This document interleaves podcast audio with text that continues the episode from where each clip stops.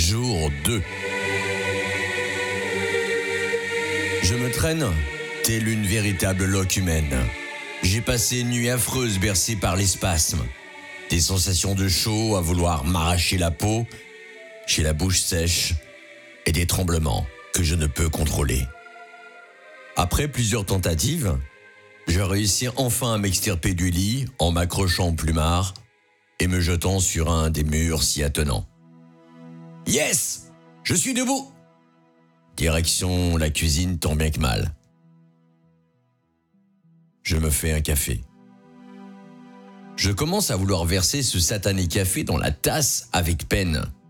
Mes mains tremblent, deviennent incontrôlables. Finalement, j'en viens à bout en m'aidant des deux mains, sans en mettre à côté. Concentration totale.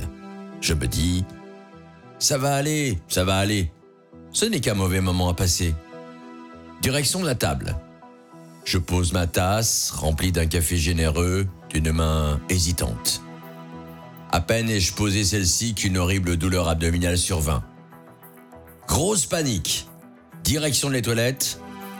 Je suis à peine arrivé, mes fesses posées sur la lunette, qu'une impressionnante diarrhée me prend avec cette impression que tout mon être va finir par être emporté et évacué via mon trou de balle.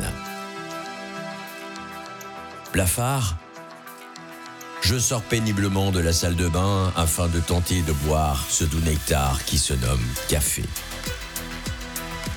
Le reste de ma journée se passe dans une chambre, plongée dans le noir. Mon corps allongé sur ce lit, tordu de douleur abdominale, rythmé par le sommeil, car mon corps a besoin de se reposer et se régénérer. Et ces diarrhées incessantes ou ces envies de pisser me réveillent sans cesse. Direction la salle de bain, je me vide une fois de plus sur les toilettes. Je suis l'ombre de moi-même. Je retourne me coucher.